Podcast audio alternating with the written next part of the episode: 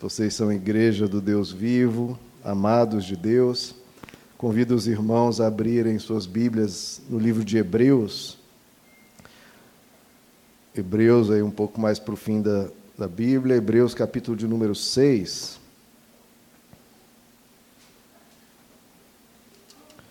Carta aos Hebreus, capítulo de número 6. Queridos, esse é um dos poucos livros do Novo Testamento e nós não temos a exata certeza de quem escreveu. Em geral, né, as pessoas pensam que foi o apóstolo Paulo, mas a teologia, a história mostra que talvez não tenha sido ele, porque a escrita é um pouco diferente da escrita do apóstolo Paulo. Alguns pensam que foi Apolo, um dos, primeiros, um dos grandes cristãos do início. A questão desse livro é, ele pega o Antigo Testamento e o explica à luz do o livro ele explica o Antigo Testamento à luz da revelação de Jesus Cristo, à luz do Novo Testamento. E vamos ver um pouquinho disso hoje. Hebreus 6, vamos a partir do verso 11, que ele vai comentar sobre a história de Abraão, que é a história lá do Antigo Testamento, e vai mostrar o que isso nos revela à luz do Novo Testamento. Hebreus 6, verso 11, diz assim a palavra de Deus: Queremos que cada um de vocês olha, cada um de nós, vamos lá, mostre essa mesma prontidão até o fim, para que tenham a plena certeza da esperança, de modo que vocês não se tornem negligentes, mas imitem aqueles que, por meio da fé e da paciência, recebem a herança prometida. Quando Deus fez a sua promessa a Abraão, por não haver ninguém superior por quem jurar, jurou por si mesmo, dizendo: Esteja certo de que o abençoarei e farei numerosos os seus descendentes. E foi assim que, depois de esperar pacientemente, Abraão alcançou a promessa. Os homens juram por alguém superior a si mesmos, e o juramento confirma o que foi dito, pondo fim a toda discussão, querendo mostrar de forma bem clara a natureza imutável do seu propósito para com os herdeiros da promessa, Deus o confirmou com juramento, para que, por meio de duas coisas imutáveis, nas quais é impossível que Deus minta, sejamos firmemente encorajados, nós que nos refugiamos nele para tomar posse da esperança a nós proposta temos essa esperança como âncora da alma, firme e segura, a qual adentra o santuário interior por trás do véu, onde Jesus, que nos precedeu, entrou em nosso lugar, tornando-se sumo sacerdote para sempre, segundo a ordem de Melquisedeque. Agora no capítulo 7, queridos, uma página aí à frente, verso 25, que vai nos dizer: Portanto, ele é capaz de salvar definitivamente aqueles que, por meio dele, aproximam-se de Deus, pois vive sempre para interceder por eles. Até aqui, queridos, vamos orar. Senhor nosso Deus, essa é a tua palavra, as escrituras que trazem vida. Pedimos, Senhor, que o Senhor fale a cada coração, não apenas à nossa mente, mas ao nosso coração, ao nosso espírito, à nossa alma Edifica a cada um aqui, Senhor. Seja o Senhor a comunicar a cada um de nós a verdade do Evangelho, nos ensinar nos teus caminhos. Brilha a tua luz sobre nós de forma celestial, Senhor. Nós te pedimos em nome de Jesus. Amém. Podem se assentar, queridos. Irmãos, esse trecho fala sobre a promessa de Deus a Abraão e o que essa promessa significa. Essa promessa que Deus fez a Abraão, claro, é, são em vários capítulos ali de Gênesis, desde Gênesis 15, mas a principal promessa é finalizada em Gênesis capítulo 22, que eu até ia ler conosco, mas ia ficar um pouco mais longo a mensagem. O que, que aconteceu lá em Gênesis 22? É uma das passagens mais famosas da história da humanidade, uma das histórias que mais impactaram o que existe no mundo hoje. Porque três grandes civilizações, três grandes grupos humanos, três grandes religiões, basicamente descendem dessa história. a história de Abraão, Deus e Isaac. As três grandes religiões que vêm de Abraão é a religião judaica, muito antiga, né? de quase 5 mil anos de idade, imagina. Uma ideia, uma religião, uma concepção de Deus, uma concepção de mundo, uma concepção de vida que já existe há 5 mil anos, desde Abraão, a religião judaica. Depois veio a religião cristã, que foi um, um passo a partir da religião judaica, religião cristã com já dois mil anos. E, posteriormente, a religião islâmica, os muçulmanos, que vêm ali desde 700 depois de Cristo, então, ali 1.300, 1.400 anos de idade. Então, essas três grandes ramificações religiosas, três grandes concepções do mundo, vêm dessa história. De Deus e Abraão. Deus conversando com Abraão, Abraão respondendo ao chamado de Deus desde ali do, do livro de Gênesis, contando essa história. O clímax dessa história, queridos, qual que é a história de Abraão? Abraão, ele não tinha filhos, já aos 75 anos de idade. A gente não sabe exatamente como era calculada essas idades, né? alguns pensam que talvez seja uma concepção lunar de, de mundo, que a gente conta os anos a partir do Sol, mas os antigos, muitos, contabilizavam os anos pela Lua, e aí há uma certa diferença. Mesmo se esses 75 anos não sejam 75 anos solares, com certeza ele tinha no mínimo 55 ou 60 anos. Então ele já tinha uma idade bem avançada. E não tinha nenhum filho. Ele já estava pensando: poxa, eu não vou ter nenhum herdeiro, nenhum descendente, a minha história, a minha família não vai continuar. Mas aí Deus promete a Abraão, quando Abraão tinha 75 anos, como tenho falado, promete a Abraão: Abraão, eu lhe darei um filho. E Abraão, claro, se assusta, né? Poxa, como que eu vou ter um filho com 75 anos de idade? Como eu vou ter vigor para produzir esse filho? Minha esposa também, Sara, muito idosa. Bom, mas ele pensa, né? Se eu vou ter um filho, eu vou ter um filho logo. Mas não, porque eu já estou com 75. O tempo já, talvez eu nem viva muito tempo, então eu devo ter um filho logo. Mas não, o filho passa ano, passa ano, passa década e o filho não vem. Passam-se 25 anos, irmãos. Abraão chega aos 100 anos de idade, um século de vida, sem filho. E ele olha para os céus e fala: Deus, o Senhor me prometeu um filho e eu já estou com 100 anos. Estou com o pé na cova, digamos assim, não tenho mais força nenhuma. Como isso vai se cumprir? E quando ele fala isso a Deus, naquele arrobo de Senhor, eu creio em Ti, eu tenho fé em Ti, mas como? Como pode? Eu tenho 100 anos de idade, como isso vai acontecer? Mas ainda assim ele faz aquele clamor a Deus: Senhor, eu creio em Ti, mas eu não consigo enxergar, eu não entendo, não sei como. E naquele momento, Abraão, com 100 anos de idade, Deus diz: Abraão, olhe para as estrelas dos céus. Olhe, você está vendo as estrelas dos céus? Sim, Senhor.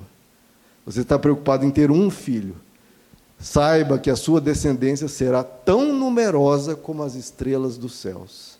E Abraão vê aquela quantidade no céu escuro, né, da época que não tinha luz elétrica, era aquele brilho e milhares e milhares e milhões de estrelas. E Abraão pensa: meu Deus, tá bom. Um ano depois, Sara fica grávida, Sara com 90 anos de idade, e eles têm um filho que eles colocam o nome de Isaac. Por que Isaac? Isaac, o nome Isaac significa riso. Eles chegam a rir. Meu Deus, eu estou com um filho com 100 anos de idade. Eles riem diante disso. O filho nasce, um espetáculo de um milagre, algo grandiosíssimo, um homem com 100 anos de idade, a mulher estéril, até 90 anos, tem um filho. Muita felicidade, muita alegria, só que de repente Aí tem uma diferença, quando, quantos anos Isaac tinha, se Isaac tinha 12 anos, se Isaac tinha 37 anos, tem uma diferença aí, mas a Bíblia não esclarece. De repente, Deus chega para Abraão e fala: Abraão, sabe o seu filho Isaac? Sei, Deus, o filho que o Senhor me deu na, na, minha, na minha longa idade, com 100 anos, o Senhor me deu esse filho, o Senhor cumpriu a sua promessa, o Senhor realizou, o Senhor existe, o Senhor é verdadeiro, o Senhor é bom, o Senhor cumpre o que promete, o Senhor é fiel, o Senhor é bom. Que maravilha, sim, Deus, Isaac, o filho que o Senhor me deu, não foi natural, não tem como ser natural, fruto de um milagre, fruto de, do que o Senhor fez, E, Abraão, assim, tecendo mil elogios a Deus, e Deus fala: Tudo bem, Abraão, sim. Agora eu quero que você pegue o seu filho e o sacrifique a mim. Imagina o susto de Abraão depois dessa luta toda, 25 anos para ter o filho, tem o filho e agora tem que ser sacrificado, ou seja, ser imolado, levado a uma rocha e ser ele morto em homenagem, em sacrifício, em culto a Deus. O que, que acontece? Abraão fica impactado com aquilo, claro, como qualquer pai, mas resolve seguir a Deus, obedece a Deus, caminha três dias até o Monte Gerar, ali amarra o seu filho Isaac numa pedra, pega um, um cutelo, uma faca antiga, olha para os céus, bom Senhor, o Senhor deu, eu vou fazer. Mas aí um anjo vem, aparece e diz: Não, Abraão, não sacrifique o teu filho. Deus agora viu que você crê nele, que você o obedece, que você vai servi-lo. Não sacrifique seu filho. Deus, e a partir dali vem essa promessa aqui citada. Deus promete: Abraão, porque você obedeceu, porque você confiou em mim, mesmo diante de uma ordem tão dura, tão difícil e até absurda, você confiou em mim. Por causa disso, eu abençoarei você abençoarei os seus descendentes e abençoarei toda a terra através do seu descendente. Então, essa é a promessa que Deus faz a Abraão, e não apenas a Abraão, faz essa promessa a todo o planeta Terra. Então, hoje nós vamos falar de três coisas.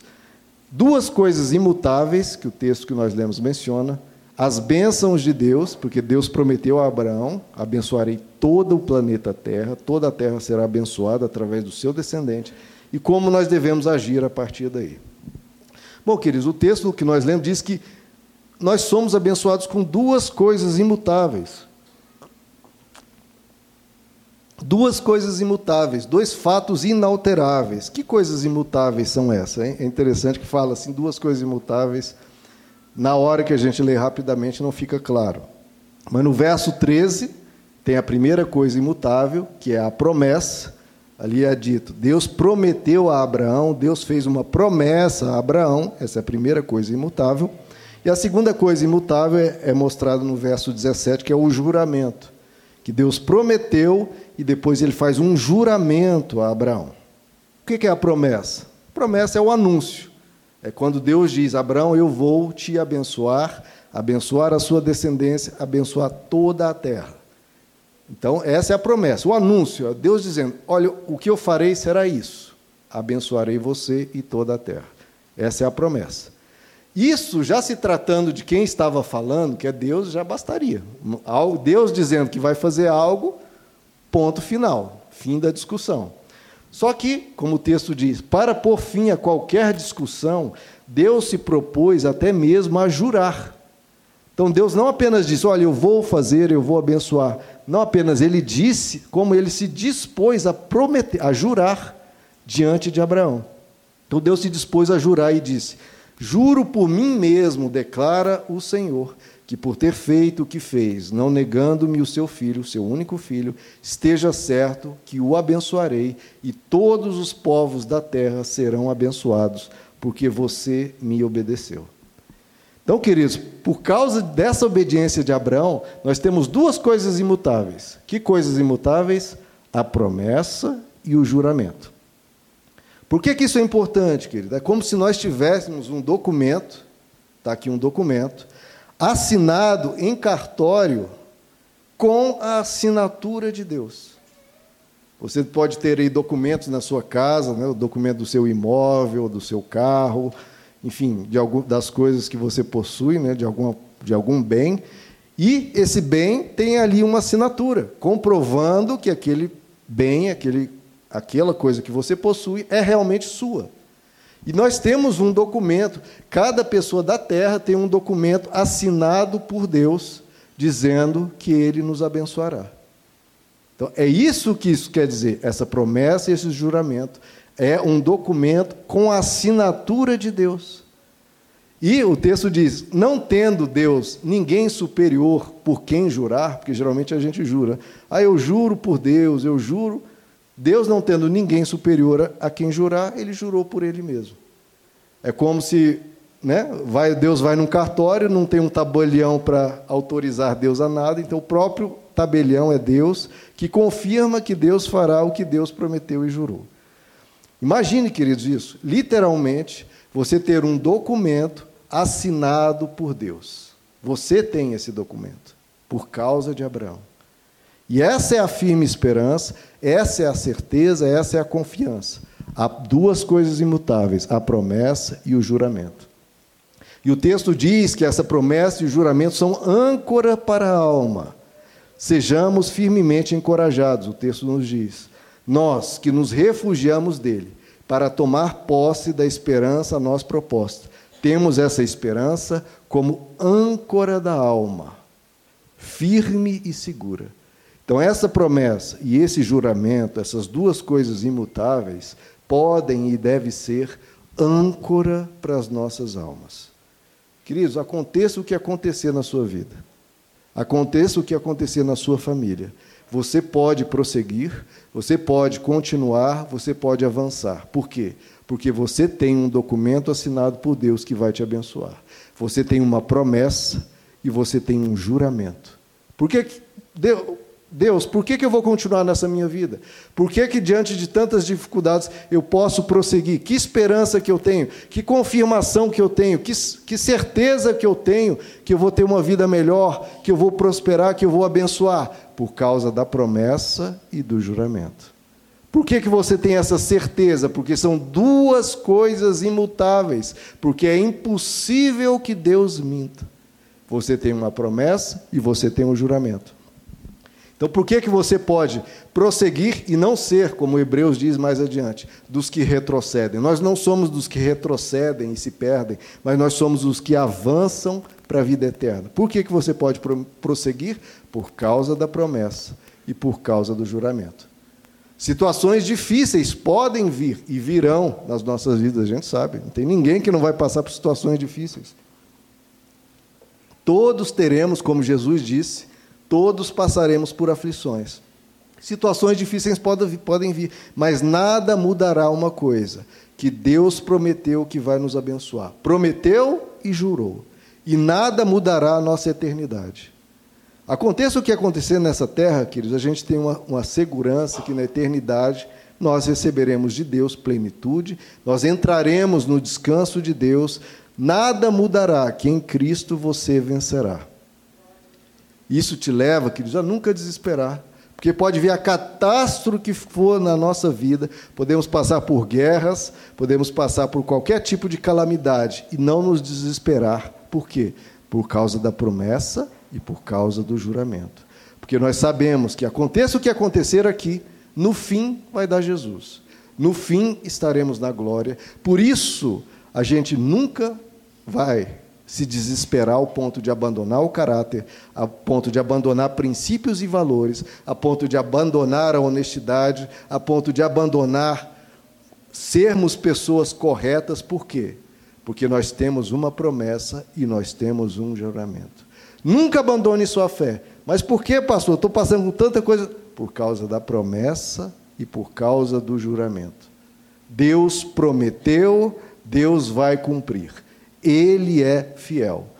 Vai te abençoar aqui, mas especialmente vai te abençoar infinitamente mais na glória. Por isso você nunca precisa nem cogitar abandonar a Deus, abandonar a fé, abandonar valores de correção, de bondade, de amor. Por quê? Por causa da promessa e do juramento, que são âncoras para a alma. O que é uma âncora? Uma âncora, quando um navio está em alto mar, o que, que um navio faz quando vem uma gigantesca tempestade?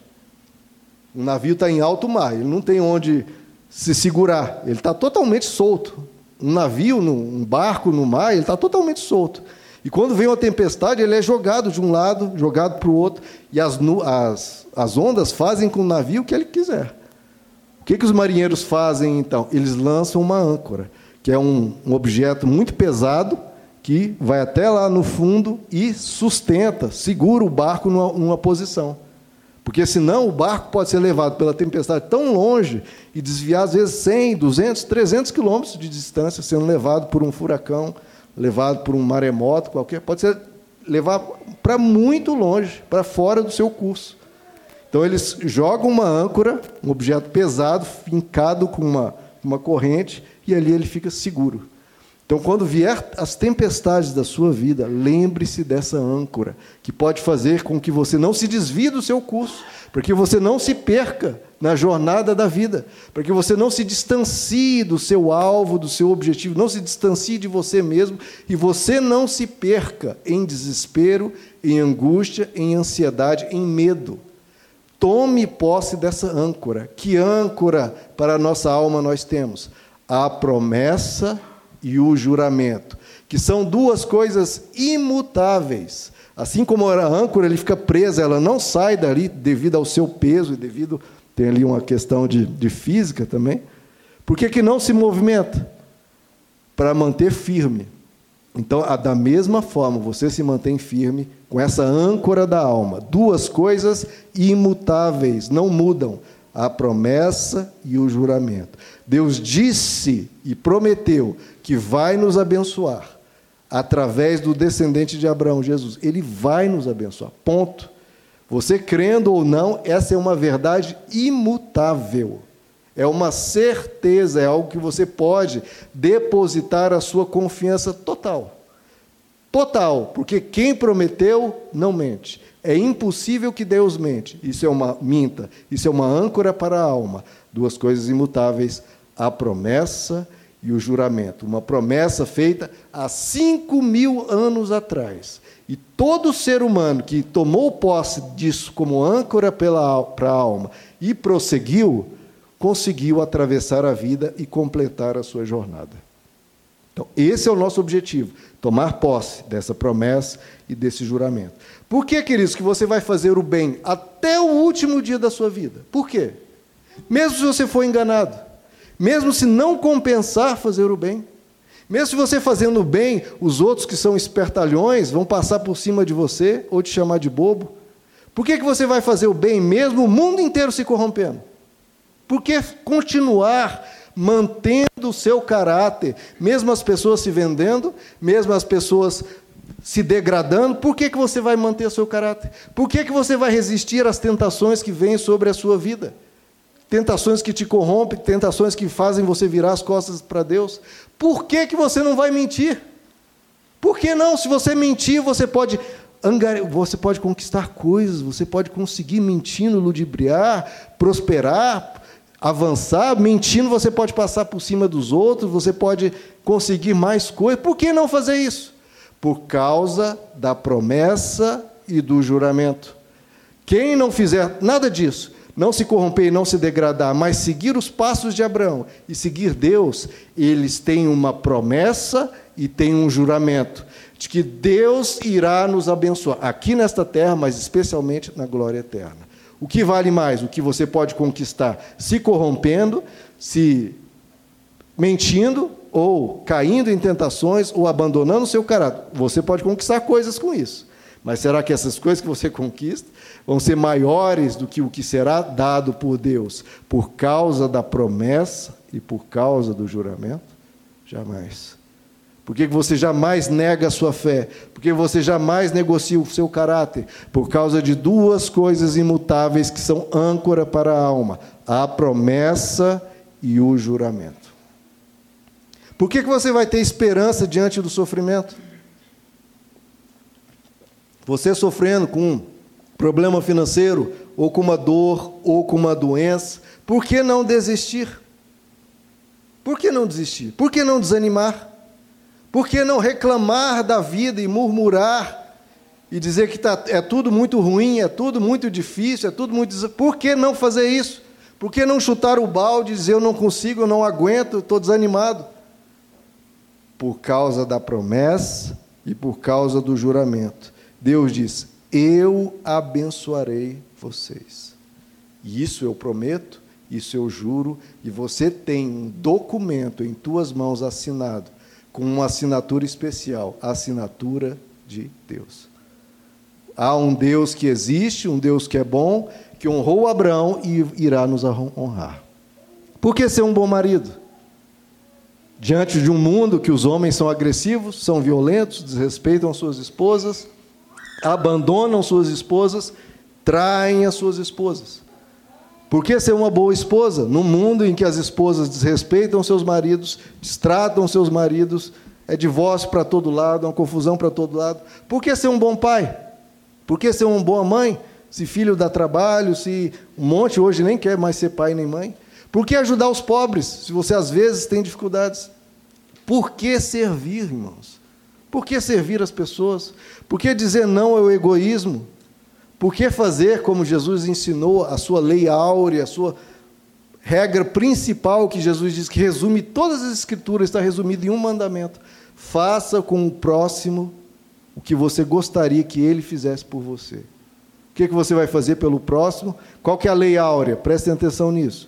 A lei de ouro. Faça pelo próximo o que você gostaria que ele fizesse por você. Você que vai fazer.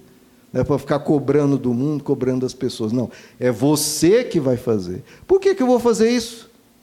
Por que servir? Por que dar? Por que ser boa pessoa? Por causa da promessa e por causa do juramento. Por que não ter medo da morte? Por que não se desesperar ao falecer um ente querido? Pode perder sua mãe, perder seu pai, perder as pessoas que você ama. Por que não se desesperar? E por que não ter medo, né? Nem da morte. Não preciso ter medo da morte e nem ter medo da vida. Olha que coisa espetacular, queridos. Por que, que a gente não tem medo? Nem da morte, nem da vida. Por que, que a gente não tem medo? Nem do futuro, nem do presente, nem do passado. Por que, que a gente não desaba diante das por causa de duas coisas imutáveis: a promessa e o juramento. É Deus que diz: Eu lhes abençoarei. Então, queridos, veja só, se nós pegarmos isso aqui que o apóstolo, o, o livro de Hebreus está dizendo, as escrituras estão dizendo, é âncora para a sua alma, uma âncora para te dar força, para te dar esperança, para te dar coragem, para te dar energia e determinação para enfrentar o que for. É uma âncora para a sua alma para enfrentar o que for. Para todo porquê, queridos, qualquer porquê, qualquer pergunta, qualquer angústia, qualquer ansiedade, você pode ter uma mesma resposta que a âncora para a sua alma. Para todo porquê, a resposta. Por causa da promessa e por causa do juramento duas coisas imutáveis. É impossível que Deus minta. Você tem um documento assinado por Deus e você pode prosseguir. Você pode ir para o próximo dia, você pode ir para o próximo passo, você pode enfrentar a próxima situação. Por quê? Porque você tem uma promessa e você tem um juramento. Deus dizendo: Eu te abençoarei.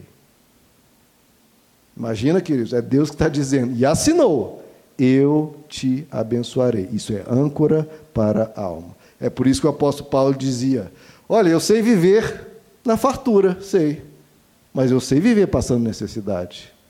Eu sei viver quando está tudo bem e eu sei passar por grandes tribulações. Por quê? Porque eu tudo posso naquele que me fortalece. Por quê? O que, é que me fortalece? Eu tenho uma promessa, eu tenho um juramento. E o que é que ele nos prometeu? Ele diz que abençoará todas as nações da terra. Primeira promessa, claro que eu estou falando, lá em Tito capítulo 1, o apóstolo Paulo nos diz: nós temos uma fé e um conhecimento que se fundamentam, tem um fundamento, na esperança da vida eterna, a qual o Deus que não mente, a mesma expressão, o qual o Deus que não mente prometeu antes dos tempos eternos. Então, a primeira coisa, nós temos uma esperança de vida eterna. De novo, aconteça o que for aqui nessa vida, queridos. Essa vida pode ser, pode vir o que vier. Nós temos uma esperança de vida eterna, de glória, de um mundo sem morte, sem dor, sem pecado, sem qualquer tipo de problema. Então, você tem um futuro perfeito garantido. E por esse futuro perfeito, ou seja, você já ganhou na Mega Sena, vai receber o dia que você expirar pela última vez, você ganha na Mega Sena tem um futuro perfeito garantido. O que você precisa fazer diante disso? Você pode continuar. Você pode prosseguir, pode passar por qualquer coisa, porque você sabe que tem uma mega cena, digamos assim, ali para você, que você vai receber. Então você prossegue Vem o que vier, eu vou prosseguir, porque eu tenho uma promessa e eu tenho um juramento. Segundo ponto, nós lemos ali no verso 25, capítulo 7, aquele verso que nós lemos separado. Ele é capaz de salvar definitivamente aqueles que, por meio dele, aproximam-se de Deus. Então a gente pode se aproximar de Deus. Isso é algo para mim e para você. Deus não precisa ser um, um conceito abstrato ou um ser distante. Deus é para ser amigo, Deus é para ser pai. Não é aquela religião, né? É, divindade, adorador. Não, é um relacionamento. Jesus nos ensinou a chamar Deus de pai. Então, fale com teu pai. Você pode se aproximar de Deus, falar com Ele, ter conversas com Ele. As pessoas às vezes não sabem, pastor, eu não sei orar, não sei rezar. Você não precisa saber. Que bom que você não saiba, até melhor que você não saiba. Porque quem sabe geralmente vai falar: ó oh, magnífico, excelso, sublime, supremo Deus, como se Deus tivesse, né, carente de elogios ou quisesse um puxa-saco. Não. É melhor que você não saiba orar e fale do seu coração. Fale o que você quer falar. Fala com Deus o que está na sua mente, o que está no seu coração, o que está te acontecendo. Você fala, Deus, estou passando por isso, por aquilo, eu tenho essa dificuldade, não consigo entender essa coisa na vida ou nas escrituras. É só conversa, é você com normalmente, sem formalidades, sem lero-lero. E receber de Deus cuidado, receber de Deus orientação. Queridos, quantas e quantas vezes, e você pode viver isso, você não só saber o que fazer, você expressa isso diante de Deus. Deus, eu não sei o que fazer. Ponto. Me orienta, me ilumina, me dá de alguma forma que isso chegue à minha mente e de alguma forma, queridos, chega uma resposta, chega um caminho que você nunca tinha visto, nunca tinha pensado e chega. Por Porque nós podemos, por meio de Jesus, se aproximar de Deus e falar: Deus, me ajuda. Converse mais com Deus, queridos. Tenha mais isso, porque essa é uma promessa que Ele nos dá também. Então, queridos, Quanto mais tempo você tem na presença de Deus, mais isso é. Deus tocando no seu coração, Deus te abençoando. Então, que promessas? Estou falando sobre a promessa e juramento. Ele prometeu nos abençoar. Primeiro, com vida eterna. Você tem um futuro garantido. Segundo, você tem um Deus perto. Então, falei de futuro. Você tem um futuro garantido. E o presente, pastor? Você tem um Deus que caminha com você. Que você pode conversar a qualquer hora do dia da tarde, da noite. A qualquer momento você pode falar com Ele. É só abrir a sua boca, abrindo o seu coração e falar: Deus, está aqui. Eu preciso do Senhor. Me ajuda nessa emoção, nessa angústia, nesse meu medo, nessa minha ansiedade, nessa minha dificuldade de entender. Qualquer problema, queridos, você pode falar com o teu Deus. E a promessa e o juramento é: Ele vai nos abençoar. Ele vai nos ajudar a lidar com aquela situação, com aquela emoção, com aquele sentimento, com qualquer coisa. Porque ele prometeu e jurou que vai estar conosco e podemos nos aproximar dele. Então você tem um futuro garantido, sob uma promessa, sob um juramento. Você tem um Deus perto de você, que caminha com você, que está te ouvindo. Como é que você sabe disso? Por causa da promessa e por causa do juramento. E ele fala, no verso 25 também, e Jesus vive para sempre para interceder por nós. Então nós temos um Deus que intercede por nós. É como se o próprio Deus orasse por nós. Jesus ora a Deus Pai por nós. E não de vez em quando, ele diz que ele vive sempre para interceder por ele. Então, nós somos alvo da preocupação. Deus se importa, Ele olha a sua dor, olha a sua dificuldade, está sempre atento a você. Então veja como nós estamos debaixo de uma. Sob debaixo de uma promessa, debaixo de um juramento, debaixo de uma bênção. Que às vezes a gente nem sabe, às vezes a gente nem conhece isso, mas a gente precisa estar sabendo disso. Você está debaixo de uma benção. Você foi abençoado há cinco mil anos atrás, quando Deus disse a Abraão: Eu abençoarei a todos através do teu descendente, que é Jesus. Ele nos abençoou. Está abençoado. Desde cinco mil anos atrás você já está abençoado. E as pessoas às vezes ficam desesperadas, correndo. Deus me abençoa, Deus me Você já está abençoado. Desde cinco mil anos atrás, você está sob uma promessa, sob um juramento. Agora, confie nisso. Tenha isso por âncora da alma, deposite a sua fé nisso. Creia nisso como Abraão creu. Creia. Para quê? Que você, a hora que você crer, você vai descansar. Eu sei que eu estou abençoado. Eu sei que haverá um próximo dia em que a luz vai raiar. Eu vou continuar, eu vou prosseguir. Por quê? Porque eu estou debaixo de uma benção. Eu estou debaixo da proteção de Deus. Mesmo vindo coisas difíceis, eu sei que Ele vai cuidar de mim, que Ele vai me ajudar a atravessar, por causa da promessa e por causa do juramento. Você tem isso, um futuro garantido, um Deus que te acompanha aqui, diante do que vier, e Ele intercede por nós. E qual que é a nossa ação diante disso? diante dessa promessa e desse juramento, diante dessas bênçãos que já são nossas. Ele diz lá no início do verso que nós lemos: Queremos que cada um de vocês mostre essa mesma prontidão até o fim. Então, a primeira coisa que eu tenho falado, você manter e guardar intacta a sua fé, o seu compromisso com Deus, a sua vida e a sua esperança em segui-lo. Ou seja, o que a Bíblia tanto fala, perseverar. Você precisa perseverar na fé. Né? Ah, eu me batizei e pronto. Não. É todo dia eu sou de Deus. Todo dia vou guardar a minha fé. Todo dia vou manter-me no caminho do bem, no caminho do que é correto, no caminho do que é bom. Como o apóstolo Paulo diz, no fim da sua vida, nos últimos dias, ele disse: Eu combati o bom combate eu completei a minha carreira, eu guardei a fé.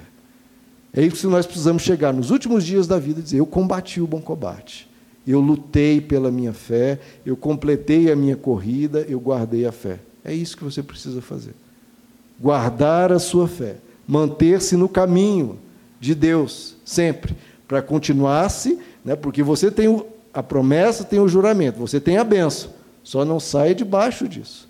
Só não, se, não abandone ao Deus que te prometeu e que te jurou. Segundo ponto, ele diz primeiro, guardar a sua fé. Segundo, não se tornem negligentes. Queridos, isso na caminhada cristã é muito comum. A pessoa tem um ano de fé, dois anos, três, e ela começa a se tornar negligente com a própria vida espiritual.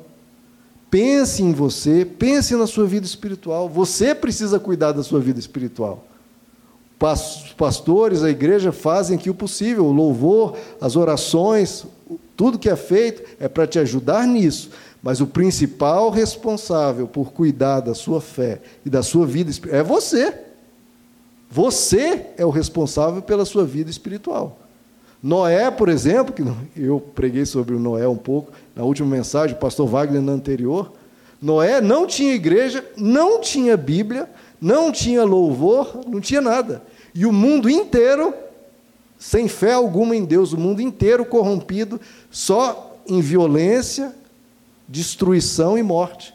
E só ele e as oito pessoas da família dele, oito pessoas só tinham fé, ele não tinha nada. E ainda assim ele foi responsável e cuidou da sua fé. Agora, você tem as escrituras, você tem louvor, você tem rádios, você tem livros, você tem uma igreja.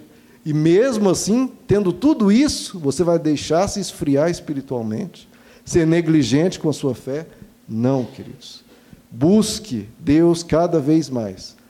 Não deixe a sua fé ser fria, nem ser morna. Aqueça sempre o seu coração. Não seja negligente. Porque, meu irmão, você tem uma promessa e você tem um juramento. E como é que a gente vai ser frio ou morno ou não buscar a Deus tendo essa bênção, tendo essa promessa e tendo esse juramento. Não. E o último ponto, ele fala: imitem. Imitem quem? Aqueles que, por meio da fé e da paciência, recebem a herança prometida. Nós temos que imitar esses heróis da fé, esses que a Bíblia mostra para nós, e mostra como eles guardaram a sua fé, como eles combateram o bom combate, como eles não foram negligentes. Da mesma forma, precisamos imitar a esses. E o principal a ser imitado é esse dessa história, que é Abraão. Abraão, ele é chamado de o pai da fé. Por quê, queridos? Porque ele obedeceu. Ele obedeceu e por isso Deus deu a promessa e o juramento, porque, ele porque Abraão obedeceu. E obedeceu quando era difícil obedecer, quando era ele ia obedecer contra ele mesmo, que ia sacrificar o seu filho, e obedeceu mesmo sendo absurdo. Imagina, Deus pediu para Abraão sacrificar o próprio filho. E Abraão obedeceu, ele foi lá. Então, queridos, isso é, um, é algo que a gente precisa imitar, precisa olhar para Abraão e, e falar: eu preciso ser como Abraão. Porque ele obedeceu mesmo quando, é, quando era muito difícil obedecer. Porque a maioria das pessoas obedecem, né, põe camiseta de Jesus, põe boné de Jesus, ah, eu sigo Jesus, aleluia, glória a Deus, mas só obedece enquanto for fácil. Se é fácil, oh Deus, eu obedeço, oh Deus, é isso que eu preciso fazer, eu faço, Deus, porque está fácil. Agora, quando vem algo difícil, aí a pessoa já, não, eu acho que não é bem assim, tal, aí enrola, enrola e não faz. Só obedece quando é fácil. Quis a verdadeira fé obedece quando é fácil, quando é mediano, quando é difícil. A verdadeira fé simplesmente obedece. Não questiona se é fácil ou se é difícil. Não interessa se é fácil ou difícil, queridos. Interessa é é um princípio da palavra de Deus, é caminho de Deus, é vontade de Deus, eu vou obedecer. Eu não estou aqui para questionar, eu estou aqui para seguir a orientação do meu Pai. A verdadeira fé segue e obedece, mesmo quando é difícil. E Abraão obedeceu não apenas quando era difícil, mas quando trazia perdas para ele. E que perda, né? Ele ia perder o próprio filho. Porque muitas vezes, queridos, muita gente obedece, até quando é difícil. Não, está difícil, mas eu vou obedecer, eu vou continuar buscando a Deus, vou continuar. Mas desde que eu não tenha perdas. Porque se eu tiver perdas, aí não. Se eu tiver que abrir mão de algo, aí não. Não, a verdadeira fé obedece quando é difícil e mesmo quando tem perdas. E Abraão obedeceu mesmo quando era absurdo. Porque era absurdo, no caso de Abraão, sacrificar o próprio filho, mas ele obedeceu, mesmo quando era difícil, mesmo quando trazia-lhe perdas e mesmo quando era absurdo. Eu falo absurdo, queridos, porque muita coisa a gente não entende, aqui é absurdo entre aspas, a gente não entende algo das Escrituras e falar, ah, eu não vou obedecer porque. Não, queridos, obedeça porque talvez você, lhe falta entendimento, lhe falta maturidade, e um dia você vai entender isso bem. Mas que coisa ruim é quando você entender e perceber, poxa, eu desobedeci todos esses anos contra mim mesmo e foi prejudicial. Obedeça, porque você vai ver que a voz de Deus faz sentido. Se você não entende hoje, vai entender daqui uns anos para frente. Na, na, minha adolescência, na minha juventude, um monte de coisa eu não entendia. Mas eu falei, eu vou seguir e vou pedir a Deus, Senhor, me, me, me esclarece isso, me orienta, porque eu não estou entendendo. E depois, com a maturidade, você vai entendendo. Depois que você torna pai, você entende muita coisa, né? Por que, que os pais davam certos comandos e a gente não entendia? Ah, isso é, é desnecessário. Não. Esse absurdo, entre aspas, era necessário. Então, queridos, a gente obedece e depois de obedecer, muitas vezes você vai entender só depois que obedece, só depois que vai perceber o perigo que você passava. Então, queridos, Abraão creu e mesmo no caso de Abraão, quando era absurdo mesmo, no caso de Abraão, era absurdo matar, sacrificar o próprio filho. Mas ele creu que Deus não era mal, ele creu que Deus não era injusto, ele creu que.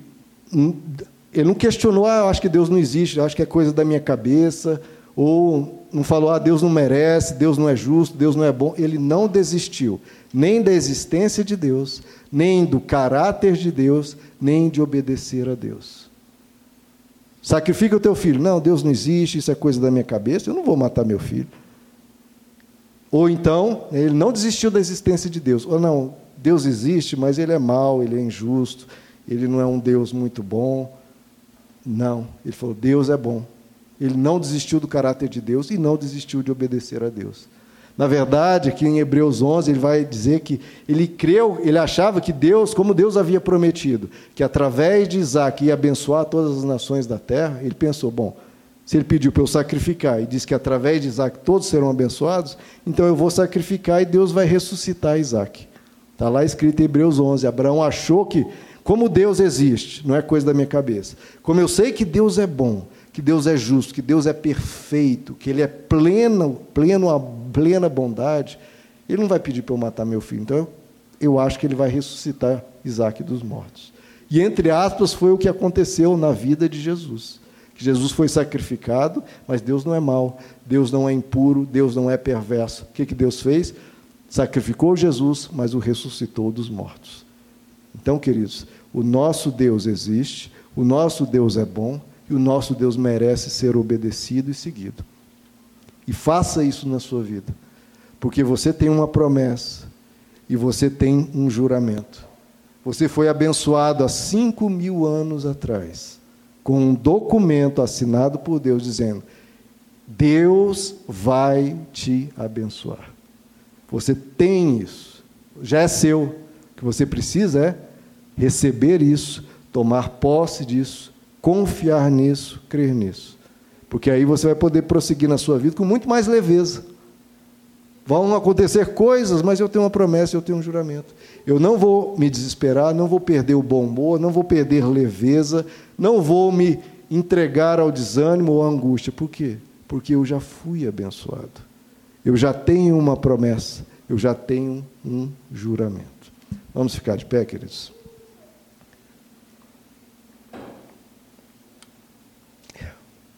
Nunca esqueça disso, queridos. Você já está sob a bênção de Deus. O que você tem que fazer? Permaneça aí. Pastor Wagner até brinca, né? A gente está numa escada rolante para os céus. Não uma escada, né, uma montanha íngreme que você tem que subir com grande dificuldade, escalar. Não. Você só está numa escada rolante. Ela está te levando para o céu. O que, que você tem que fazer quando está numa escada rolante? Te levando... O que você tem que fazer é não sair daí. E quanto mais você crer nessa escada rolante, crer nessa promessa e crer nesse juramento, mais você enfrenta as coisas difíceis com calma, com paz, com descanso, com tranquilidade, sem desespero, com força, com poder, porque você sabe que Deus está com você. Vamos orar, queridos? Senhor nosso Deus, está aqui a tua promessa está aqui o teu juramento. Duas coisas imutáveis. Nada pode mudar essa determinação tua, porque é impossível que o Senhor minta. Obrigado, Senhor, por essa benção. Essa benção que muitas vezes a gente perde de vista, ou a gente esquece, ou nem sabe. E aí, diante das dificuldades da vida, a gente se desespera ou ficamos temerosos, cheios de medo e desespero. Senhor, nos dá essa âncora da alma. Nos ajuda a crer, nos ajuda a confiar. Nos ajuda, Senhor, a depositar a nossa esperança, a nossa fé, depositar todo o nosso ser em tuas mãos. Porque o Senhor nos guarda, o Senhor está conosco. A tua palavra promete isso e a tua palavra diz que o Senhor é fiel para cumprir. Cumpre na vida de cada um aqui, Senhor. Cumpre na vida de cada um aqui a tua promessa. Cumpre na vida de cada um aqui o teu juramento. Que o Senhor prometeu a Abraão, a todos os seus descendentes e a todas as nações da terra. Senhor, nós queremos essa benção. Queremos viver abençoados. Queremos estar debaixo do teu cuidado e da tua proteção e que toda a nossa casa, a nossa família, o nosso trabalho, o nosso futuro, os nossos objetivos, tudo o que a gente está procurando, Senhor, a gente receba das tuas mãos. Fica-nos conosco, Senhor. Tira de nós o medo da morte, tira de nós o medo da vida, tira de nós o medo do presente, o medo do futuro. Pelo contrário, que a gente deposite toda a nossa confiança nessa promessa e nesse juramento, porque eles são verdadeiros e porque o Senhor cumpre o que promete, estamos debaixo da tua bênção. Senhor, que cada um aqui saia daqui aliviado, saia daqui sabendo-se abençoado, não porque qualquer um disse, mas porque o Senhor disse, o Senhor prometeu e o Senhor jurou. Amém, queridos. Glória a Deus. Vamos dar uma salva de palma a esse Deus?